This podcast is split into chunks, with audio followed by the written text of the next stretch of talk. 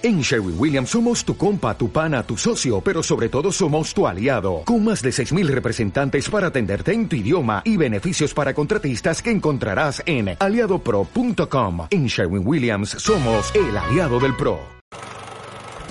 Cine, cine, cine, cine, más cine por favor.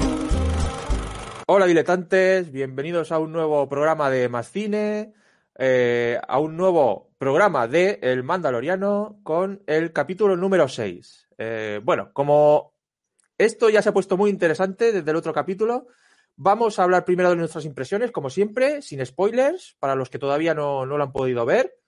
Y bueno, ya sabéis que son pequeñas pinceladas y luego nos metemos ya con el, con el capítulo a tope. Solo una pequeña pausa para recordarte que nos ayudas a crear contenido dándole al like, suscribiéndote y activando las notificaciones. Puedes mantenerte informado de todo lo que hacemos en nuestra cuenta de Twitter y también puedes escuchar nuestros podcasts en iVoox. Toda esta información y más la tienes abajo en el cuadro de la descripción. Continuamos. A ver, por ejemplo, Luis, ¿qué, qué te ha parecido este capítulo 6? Bien, me ha gustado mucho, la verdad. O sea, tiene acción como todos estos y luego pues tiene una parte muy importante, yo creo, en la trama. Algo que realmente yo creo que era algo que más o menos se veía ni que iba a pasar y que ha llegado.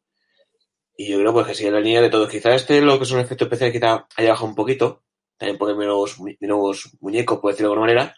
Pero bueno, lo que es trama mejora bastante la cosa. Hay que decir que este capítulo está dirigido por Robert Rodríguez, ¿eh? Eh, director de, de, de, bueno, de ya de renombre, que tiene sus, su, su sello personal, ¿eh? Alita, Sin City, en fin. Eh, hay muchas, muchos títulos interesantes de este director. Chris, ¿qué, ¿qué, te parece este capítulo? Te deja pla Planet Terror, ¿no? Yo digo, van a salir aquí zombies, que troopers zombies. Pues muy bien, genial. Yo creo que ha sido para el fan de Star Wars, eh, no sé, orgásmico. Es una cosa, es, es todo el capítulo.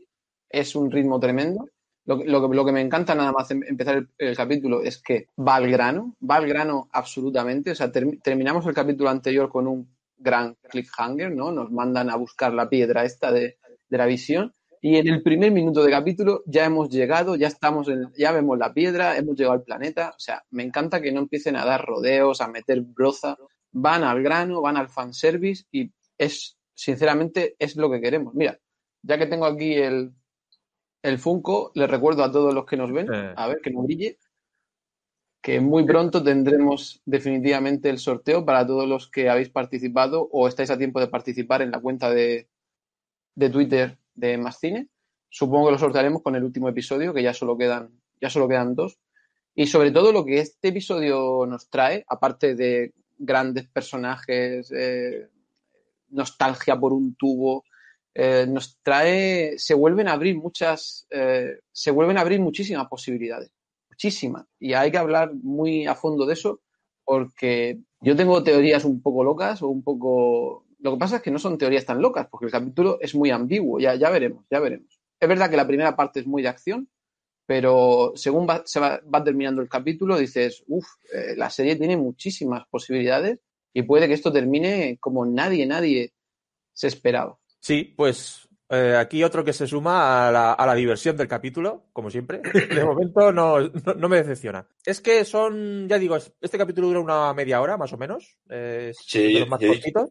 Incluso diría que es el más corto, ¿no? Pues mejor no sí. llega a 10 minutos. Sí, y, y, y, quizás es de las que más, del que más cosas pasan, ¿eh? Cuidado. A pesar de que incluso hay mucha acción. Entonces, a mí me gusta, me ha gustado mucho porque es que te, ya te, te empieza a presentar a lo que va a ser la serie, yo creo. Y, también pasa algo que yo creo que mmm, todos no lo veíamos venir, un poco lo que, lo que podía pasar. Y bueno, eh, desde luego es que frenético. Si tenía, por eso han elegido a Robert Rodríguez, yo creo, porque es un capítulo frenético, es un capítulo, un capítulo que no para en su, en su acción. Incluso eh, es que está muy bien insertado lo, la, la, parte de eh, interacción de Mando y Baby Yoda con otros personajes, y, encima hay acción entre medias. Es que es, está muy bien definido todo. El guion está muy bien de Fabro. Este vuelve Fabro a, a guionizar. Y me ha parecido espectacular. Eh, bueno, efectos especiales eh, me recuerda mucho al, bueno, al estilo que lleva la serie, claro, al estilo también un poco de, de, de Marvel, al estilo un poquito de Alita también, me ha, eh, porque es un capítulo muy luminoso, eh, es, es un capítulo muy natural también, Eh, hay mm, efectos especiales lo justo para los personajes y para la historia. Eh, pero lo que es la ambientación es súper natural todo. Entonces, eh, la verdad es que está muy, muy curioso eso. Así que, pues nada, me ha parecido de verdad espectacular y tenéis que verlo en cuanto podáis porque os vais a divertir muchísimo. Así que, pues nada, hasta aquí el sin spoilers, como siempre, pues los capítulos nos gustan y además va a haber chicha ahora. Ya sabéis, a partir de aquí, con spoilers, os podéis quedar los que habéis visto el, capítulo, ¿de acuerdo? Venga, pues Chris, ¿nos cuentas un poquito qué es lo que ha pasado después de, de la, bueno, de la misión que le dio a Soka en el capítulo 5 a, Mando? Pues nada, inmediatamente cinco segundos después ya estamos en Typhon y, y, ya estamos viendo la piedra de la visión y ya hemos llegado a nuestro siguiente nivel, ¿no? En este especie de videojuego por pantalla. Y, Mando ya ve dónde, dónde, tiene que colocar a, a, a, Grogu, que ya habrá que empezar a acostumbrarse a llamarlo, a llamarlo así. Y, y, me encanta, me encanta que en el primer minuto ya estemos en la piedra, llega, llegamos allí, todo es muy coherente, es decir, él pone a Grogu sobre la piedra y luego empieza a ver si hay algún mecanismo, porque, es decir, nada pasa instantáneamente, ni plug and play, ni tiene todo un rollo muy, como dices, muy natural y muy bien, muy bien desarrollado. Y cuando pasan unos minutos, pues bueno, pues Grogu ya va sintiendo la conexión, ¿no? Esto es tan fanservice y tan tan precioso de ver, ¿no? Cuando se crea la conexión y el campo ese de fuerza eh, sale hacia arriba. Es, es, es, es, muy especial ver esto cuando me, me, paso el capítulo diciendo, de verdad, en, el, en, la nueva trilogía no tenían hueco para poner nada, o sea, para, para, para darnos un poco de fanservice, tenían que reinventarlo todo, darle un tono nuevo a todo, porque el tono aquí sigue siendo western total. Es decir, es todo desértico, es todo pistoleros solitarios que se, que se divisan en la lejanía, ¿no? Y se van acercando hacia el duelo. Es decir, seguimos enteramente dentro del, del western. Y bueno, cuando llevan allí pues unos minutos, ¿no? Que eh, Grogu ha, ha, sentido ya la, la, conexión con la fuerza y, y, Mando, digamos, que está allí como pa, para protegerlo o esperando a que termine su, su, sus cosas Jedi, como dice él, pues en eso que aparece la nave de, de Boba Fett, pues aparece allí Boba con Boba Fett con su nave, empiezan a hacer el típico juego, ¿no? De la lejanía, ay, ¿quién será? ¿quién será? Se acercan y ahí vemos la gran sorpresa de que Fennec está viva, ¿no? Porque la dejamos, creo que fue en el quinto capítulo o sexto capítulo, eh, uh -huh. se suponía, la suponíamos, la suponíamos todos muerta, pero se ve que Boba Fett, pues, la, le ayudó, la, la, la revivió, ¿no? Es, es el mismo caso que él, a él, él también sobrevivió y ella sobrevivió. Y ahora ella, digamos que en agradecimiento, pues le está sirviendo, por así decir, a, a Boba en su, en su andanza. ¿Qué quiere Boba? Pues Boba Fett ha venido hasta este planeta, digamos, rastreando, haciéndole un tracking a, a Mando, porque quiere recuperar su armadura, la armadura que le perteneció a su padre y que los mandalorianos le dieron en su día a su padre. Que ese es otro gran tema que queda sin cerrar, si su padre era realmente un mandaloriano o no. Parece que no, pero bueno, si se comportaba como uno, pues bueno, era, estamos entre, eh, eh, entre las eh, exquisiteces, ¿no? De que si técnicamente era un mandaloriano o no, pero bueno, luchó con ellos, luchó por ellos. Era un mestizo. Era, era un mestizo. Claro, eh, al final solo queda claro, pues eso, que luchó con ellos, luchó por ellos y, y, bueno, se la merece y se la merecieron la armadura, el Beskar y ahí queda claro. Y nada, el capítulo estructuralmente es muy sencillo, porque ahí mientras se debaten entre si te doy la armadura, no te doy la armadura, y tal, pues aparece des el destructor imperial y empieza, digamos, el segundo, el segundo tracking de, de, Mando. A Mando lo sigue todo el mundo, también lo seguía Moff Gideon con su, con su destructor imperial. Aclarar es, el tío, que este capítulo, es el tío más seguido de la galaxia. Sí, aclarar que en este capítulo ya queda claro, queda clarísimo que la galaxia en general da por terminado, por terminado no, perdón, por desaparecido el imperio y por eso es una sorpresa sorpresiva muy, muy grande ver un destructor imperial. Por eso Boba cuando lo ve dice, un destructor, el imperio sigue, o sea, tenemos que poner en, en situación de que el imperio se da por desaparecido. Y también tenemos que dar por sentado que todo este germen de imperio será lo que luego vaya a derivar en, en la primera orden, ¿no? Y en Kylo, y en, que esto es como el germen de la, de la vuelta de, del imperio, pero es precuela del episodio, del episodio 7. Boba Fett yo creo que se le hace mucha justicia porque Boba Fett eh, tiene una fama que nunca hemos entendido por qué. Es decir, era un personaje que ni siquiera era un gran héroe ni un gran... Tenía cinco minutos en las películas y tampoco quisiera nada... Yo creo que eh, el personaje se ha redimido, ¿no? El personaje aquí se muestra como una persona de honor, una persona de palabra, una persona que no se ata a nadie, ¿vale? Eso es cierto, no, no va a seguir a nadie, pero una persona de honor y yo creo que en este capítulo le han hecho más justicia a Boba Fett que en todo el resto de la saga de, de Star Wars. Eso es una clave del episodio, no sé qué os parece, cómo, cómo enseñan en general y cómo muestran a, a Boba Fett aquí. Hombre, yo creo que realmente las películas que era como un personaje muy secundario que realmente a lo mejor nadie en la de, la dirección ni nadie pensaría que ese personaje hubiera tenido tanta fama. Y a lo mejor realmente lo están aprovechando que la gente lo reclama para darle más protagonismo. Yo creo que la escena del retorno del Jedi donde sale eh, ahí es que es muy icónica esa, esa escena. Entonces, yo creo que a veces un personaje en pocos minutos consigue que los fans digan, ostras, este personaje mola mucho. Y a mí es que realmente me, me encanta lo que es la armadura. El, el, seguramente al ver solo un mandaloriano, es el único que vemos, ¿no? Realmente en toda la saga, ¿no? Hasta ese momento. Entonces, tiene ese halo de misterio, como tenía el Space, Jockey, el Space Jockey en, en Alien, pues tiene esa ala de misterio sí. de dónde sale este, este tipo de, de raza, ¿no? Queremos saber más, tiene ese misterio y te gustaría, pues mira, mm, no sé cuántas décadas después tenemos un poquito el, ya el, un poquito de trasfondo de este, de esta, de esta, de este personaje que ya habíamos visto en el ataque de los clones, como niño, en el planeta este de camino. A mí me ha encantado el personaje. Eh, es verdad que me ha chocado eso, que, eh, bueno, pues eso, se ha redimido un poco, tiene honor, ahora parece que quiere tener ahora un camino más noble, ¿no? En, en la vida. Eso sí, quiere su armadura, que por cierto se ve ya con su armadura puesta, espectacular, pero la armadura está, han pasado los años y está, está estropeadilla. Aún así, me ha encantado sobre todo cómo lucha, es espectacular, la, cómo da, me ha recordado como a un, a un escorpión, ¿no? Con el, con el aguijón ese que, que, le da así a los, a los Stone Troopers. Me ha parecido espectacular eso. No sé, me parece muy interesante, ¿no? Que se hayan juntado estos dos, estos dos personajes. Decíamos que si Ahsoka se iba a juntar con, con Mando, pues al final, mira, eh, parece que de momento eh, esto va de mandalorianos, parece. El, no, el aquí, aquí está claro que para los dos últimos capítulos el grupo está definido. Es, eh, es Mando, Cara, Fennec, Boba y el de la cárcel. Van a ser cinco, si no se une nadie más. Eh, la, la Jedi también va a entrar, yo creo. ver si tiene que rescatar a un posible Jedi, sea lo suyo que estuviera. Ya te digo que aquí viaja muy rápido también, ¿eh? O sea... Sí. Hostia, ahora que dices eh, viajar, hay que hablar, obviamente, de, de, de, de cuando se cargan la, la, la Razor Crest, que oh, es, eh, no. es, es, es, de sopetón, es, es sin previo aviso, pero es lo lógico mola pues mucho porque es lo lógico. Vamos a ver, tienes un destructor, pues lo primero que haces es cargarte la nave, obviamente. Ya, ya, pero joder, la nave me encantaba, che. Ya, pero hay que, hay que pedir un poco de. Bueno, iba a decir, hay que pedir un poco de verosimilitud, sí, en Star Wars. pero bueno, quiero decir que hay que pedir por lo menos que los personajes no sean idiotas. Y obviamente, si eres Moff Gideon y estás arriba en un destructor imperial, has seguido amando a este planeta, pues obviamente lo primero que haces es decir, la nave la veo porque es enorme.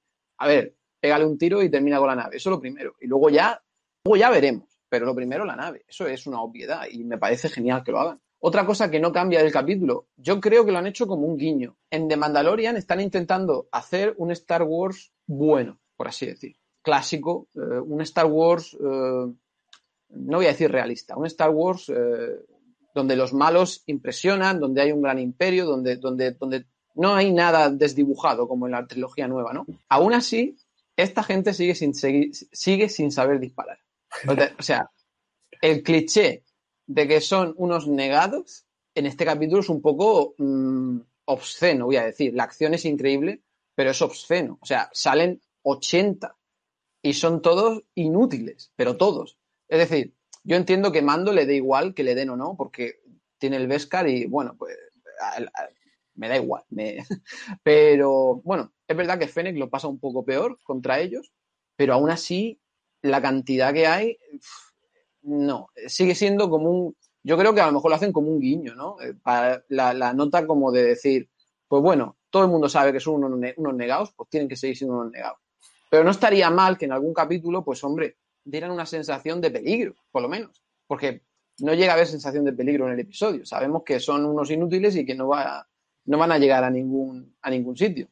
Tema aparte son los Dark Troopers. Eso ya, que por cierto, estéticamente por lo menos, a mí me han gustado bastante. ¿A vosotros no ha recordado el, el- este, este lugar, ¿no? Donde la piedra esta sagrada de donde, tiene- donde coloca a, a Baby Yoda, que vemos que en, un par de ocasiones intenta Mando traspasar el campo de fuerza y le es completamente imposible. ¿No os has recordado un poco la cima de los vientos del Señor de los Anillos? Sobre todo cuando llegan estos soldados especiales de Moff Gideon, que parecía, a mí me ha recordado totalmente a los Nazgûl, a los Nazgûl, intentando coger el anillo de Frodo. Me ha, me ha- me recordado completamente esa escena. Sí, es, es yo, a, mí, me- a mí me recuerda a lo que es, a, a la- a las ruinas de un templo Jedi.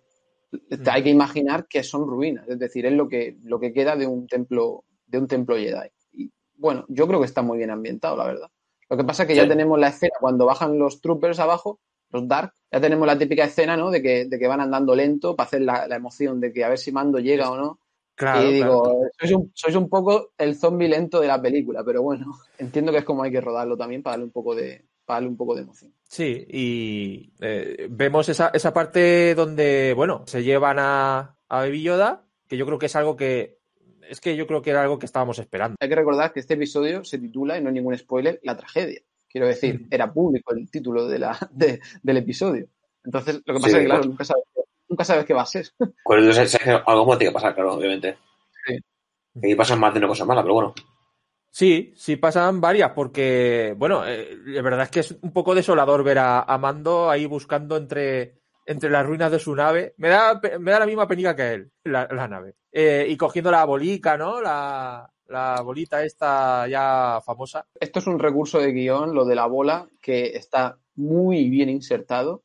Y yo me apostaría algo, no sé qué, a que esa bola en un futuro va a hacer que, no sé cómo decir, que el niño vuelva al lado luminoso. La bola. Sí, sí. Yo creo que esa bola va a tener una, una importancia en el futuro y creo que va a hacer que, que el niño vuelva al lado luminoso. Porque es el gran tema de este episodio y que creo que tenemos que tratarlo, a ver qué pensáis. El niño está en una situación, mm, pues como cualquier niño, ¿no? Bueno, él tiene muchos años, pero para su especie es un niño. Está en ese momento que tiene que, que aún, aún puede decidir. También estaba en la piedra para eso, ¿no? Para decidir. Aún puede decidir. Y si cae, como siempre decimos, en el dolor, la ira y el sufrimiento, puede ser, puede ser que lo que veamos sea un, un Sith. Y ese es el gran, la gran, el, gran giro que puede tener la serie, porque su mente todavía es un poco maleable, creo yo. Y si le da por ir por el camino de, como vemos al final del episodio, que está como, como torturando troopers, pues eh, está en un momento muy delicado. Y a lo mejor Mando, con esa bola, lo hace en un momento dado, que esto es un recurso de guion muy usado, ¿no? No es nada tampoco muy nuevo. A lo mejor esa bola en un futuro tiene un, un papel muy importante para hacerlo volver emocionalmente al lado, al lado luminoso. A ver, a mí una- la secuestro lo hace él defenderse. Entonces realmente tampoco está ahí. Claro, yo. malo. Sí, sí yo Pero es también que entiendo la- eso. La, línea es muy delgada. Es que así Pero se sí. empieza. La línea es muy delgada. Un, un- un Jedi no estaría torturando, torturando troopers. Es- es- Ya, pero es- ya- ya- ten, ten en cuenta que él está, él está usando la fuerza todavía como un niño, como eh, no sé cómo decir, como un poco sin criterio. Es decir, ¿te acuerdas cuando, os acordáis cuando al principio del episodio Mando le, le- dice, se alegra de que lo haya hecho y él piensa que le está regañando? Sí. Eso, eso lo que te quiere mostrar es que no- no- todavía no diferencia exactamente bien el, el bien del mal. Sí, eso está bien, sí. Aunque nosotros lo veamos como un adulto porque tiene 50 años, es un niño, niño, niño. Y su mente, o sea, es mucho más fuerte que madurez mental tiene. Entonces es un problema porque, sí, hombre, él se acordará de mando y tal, pero eso no tiene nada que ver para que no desate sus poderes en un momento dado y se cabree del todo. Y si te cabreas del todo, ya sabes a qué lado vas. Eso sí. Digo que habría que ver porque ahora supuestamente va a hacer experimentos con él. Entonces, a ver qué pasa ahí. Sí, sí, es que, es que yo creo que no es porque él quiera ni no quiera, sino que a lo mejor se cabrea en un momento dado tanto que, que ese, que ese sufrimiento lo lleva a, a desatarse. Y eso ya son paranoias mías, pero me lo imagino ahí, eh, no sé, desatado. Eh, imagínate que aunque fuera dentro de, dentro de un destructor imperial, ¿vale? Imagínate que, que aunque fuera dentro de un destructor, hay una escena en los capítulos finales, bueno, capítulos finales, si queda poco, o en la tercera temporada, me da igual. Imagínate que llega el, grupillo de mando, ¿no? Al destructor a intentar rescatarlo y de repente te ves en un pasillo a 15 troopers por las paredes, todos reventados, y al niño ahí en plan, no sé, Son Goku en nivel 3, ahí, y, Mando tratando de calmarlo, ¿no? O sea, hay, hay un momento muy delicado en el que pasas de ser eh, alguien fuerte a hallar el lado oscuro. Y luego para volver para atrás es difícil, ¿eh? Por eso yo creo que, es que me imagino la típica escena esa, como, no sé, como un perro descontrolado, ¿no? Que estás intentando darle un juguete a ver si se calma. ¿Te acuerdas de la bolica? ¿Te acuerdas de la bolica? Ven a mí, ven a mí. Hombre, también si esto fuera HBO, pues te diría que juego sí que se hace malo malo. Siendo Disney lo veo más complicado. Bueno, pero eh, aquí, aquí tenemos Star Wars. También hay una conversación muy interesante de la que no pillo, de la que no pillo básicamente nada, que es el final final cuando le dice, ¿recuerdas este sable de haberlo visto en años, hace muchos años?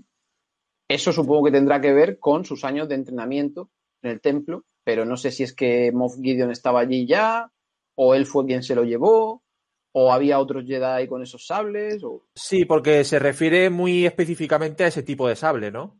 Sí. No, no, no quiere decir que haya visto un sable de Jedi. No, no, no, no. Se refiere a ese, exactamente. Sí, al oscuro, al negro. Otra, otra historia que tendremos que descubrir, claro. Exactamente, porque el tema es que nos, nos conte- hombre, iba a decir como Lost, como Lost no, pero eh, nos contestan cosas, sí, vamos poco a poco, pero en los últimos tres capítulos se están abriendo un montón, un montón de puertas diferentes, un montón de subtramas, y, y de verdad, el nivel de esta segunda temporada es mm, increíble, increíble. Bueno, y lo más cute de todo el episodio sigue siendo cómo empatizamos con un Pedro Pascal detrás del casco, que no le vemos nada, pero con la voz nos conmueve cada vez que, que lo llaman por su nombre, le dice Grogu y hace el otro. es, es, son escenas increíbles, son escenas que no tienen nada. Primero, por un lado, eh, es un muñeco y por otro lado es un casco. O sea, es que no hay nada. es que no hay nada. Eh, es increíble lo que hace la, la artesanía, ¿no? La, la, artesanía, oye, y la actuación de Pedro Pascal con la voz, que es increíble. A mí este episodio de verdad me ha volado la cabeza. Y ahora lo que pasa es que sin nave, pues bueno, también estaba pensando que la lanza de Beskar, su valor, su valor es enorme. Entonces, pues no sé. Hombre, no creo que lo pueda cambiar por una nave, pero eh, no sé. A lo mejor a partir del valor de ese Beskar, pues puede conseguir, como tú dices, ¿no, Frank? Eh, ir cambiando un objeto por otro como un juego de... Sí, no sé, sí, a partir de ahí, a lo mejor, a partir de esa lanza, que tampoco es que él la necesite para nada, puede conseguir, haciendo trueques, ¿no? Conseguir algo. O... Yo diría que esta temporada no vamos a recuperar a Baby Yoda. Me parece a mí, ¿eh? En cuanto a nave, no lo sé. Pues, hombre, algo tendrá que conseguir. No creo yo que, que esté Boba Fett ya con mando eh, constantemente. Pero bueno, de momento la nave de, de Boba Fett también mola. Entonces, pero claro, ya no es lo mismo. No sé, veremos a ver cómo viajan ahora por el espacio. Pero bueno. Yo, yo supongo que si se va a ir con cara, con Boba Fett o alguno más, entre todo el grupo, yo que sé, pues a lo mejor puede conseguir alguna. Yo creo. También puede ser, ¿no? Que entre todos saquen, aunque sea una nave destartalada por ahí, pero vamos. Sí, bueno, o la puede aportar cara, ¿no? Que ahora es, hay que decir también, ya es oficialmente la Marshall. y sí, sí. no sé, tendrá acceso a alguna nave, digo yo. También queda abierta totalmente la, la subtrama de. O sea, vamos a ver, digamos que ha tenido, al principio parecía que no, pero ha tenido una gran conexión con la fuerza. Eh, Grow, quiero decir, el tubo ese de fuerza ha estado ahí conectado, el wifi ha estado conectado 20 minutos. Es decir, ¿qué consecuencias va a tener esa conexión, esa señal? ¿Quién la habrá detectado o no? Eso es también otro tema que queda ahí totalmente eh, en el aire y que es muy interesante. No sé ya si para esta temporada o para la siguiente, pero eso tiene que haber tenido alguna repercusión sí o sí. Sí, incluso eso ya se ha jugado Marco Molejo que ha jugado que contacte, contacte con Luke. Entonces, un, este puede seguir siendo Jedi. ¿Quién sabe? No sé. Yo, yo, digo que, claro, Luke y Leia están por ahí. Sobre todo le dio un poco maltrato la última trilogía, pues a lo mejor aquí le quieren reunirse y darle más de protagonismo, darle como realmente lo que es. Yo creo que no O se van a no se van a cortar. Yo creo que yo creo que estos No. personajes van a aparecer. Además, fíjate, si fíjate lo que han hecho con Boa, que en las películas nuevas no habéis querido hacer nada. Tú dame los personajes a mí, que ya verás si tienen, si tienen posibilidades o no tienen posibilidades. Eso quería Yo creo decir. que Eso quería Sí, sí. decir. Es que de verdad que en un solo capítulo de, Ma- de Mandaloriano, el más corto de su temporada, en media hora, sean capaces de mostrarte más Star Wars de la trilogía de cines, es de verdad, es que es. el problema fue el enfoque del tono, creo yo. Lo hicieron demasiado, no sé, demasiado para niños. Ahora ya quedan dos capítulos, deseando que empiece el siguiente y, y ver cómo, cómo termina esta temporada y a ver dónde nos dejan. Y, bien que, y ver quién aparece en el siguiente, porque esto ya es personaje famoso en capítulo tras capítulo. Y ahí tenemos, ahí sabéis, si queréis participar en el Twitter de Mascine barra baja podcast, ahí tenéis eh, la publicación del sorteo de- de- del Funko de Yoda y os podéis apuntar. Así que nada, pues eh, nada, Luis, un placer eh, haber estado hablando. Chris también. Y nos vemos en el siguiente. Venga, hasta luego, diletantes.